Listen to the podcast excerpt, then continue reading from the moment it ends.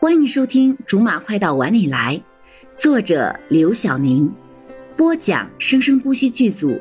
本作品由韵声文乐工作室全程赞助。第二十六章：邻居的怒吼。我去。罗少这次回答的出奇的痛快，比刚才拒绝的都痛快，因为他知道，虽然明明情是大义凛然的，可是该小人的时候也丝毫不手软。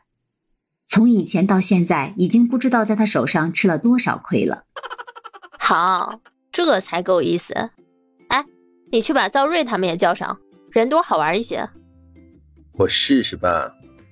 告诉他们有美女，而且每人有份儿，不用抢，慢慢分。呵呵呵，你还真了解他们。承让。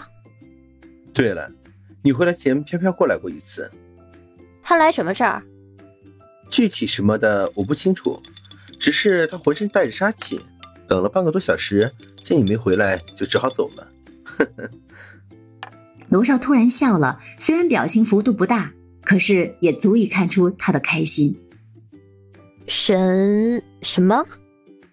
嗯，他要我原话传达给你，你等着，明天之内一定结果了你。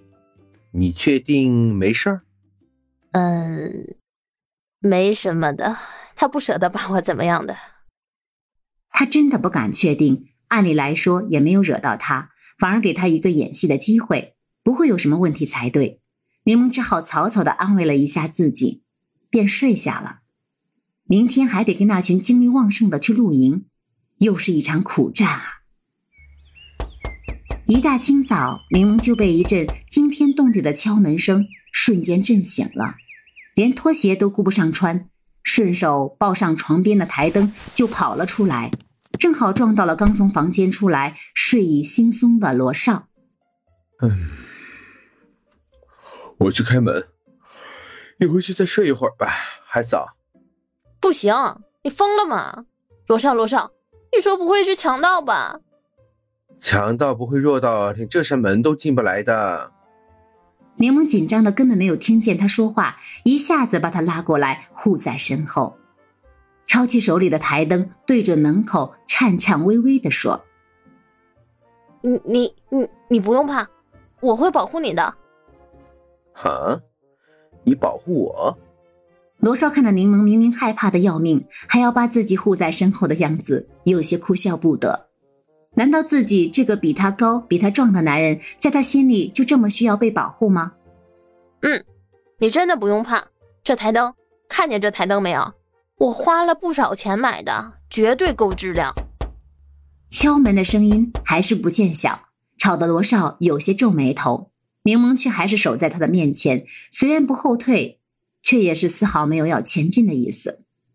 罗少微微把柠檬抱起来，然后放在身后。趁着他还没有反应过来的时候，正好空出手去开门。等等，柠檬见罗少要开门，用尽全身的力气喊出来，试图阻止他，可惜却已经来不及了。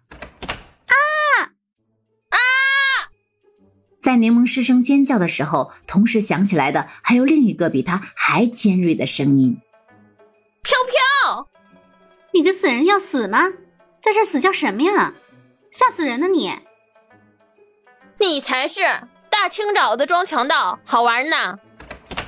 哎哎哎，你们几个，吵吵吵吵什么吵呀？还让不让人睡觉了啊？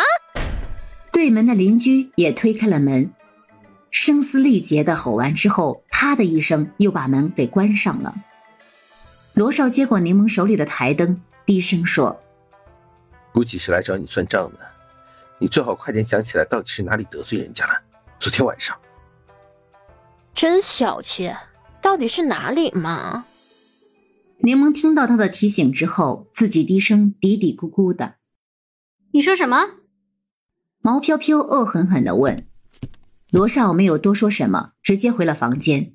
她们姐妹之间的话，他也没必要在这里听。没什么，你怎么来了？算算什么账啊？毛飘飘女王似的坐在沙发的最中间，深呼吸，底气十分雄厚的喊：“你还好意思问我？你这个戴罪之人！呃，罪从何来？好了，以上就是我们播讲的本章的全部内容，感谢您的收听，我们下集不见不散。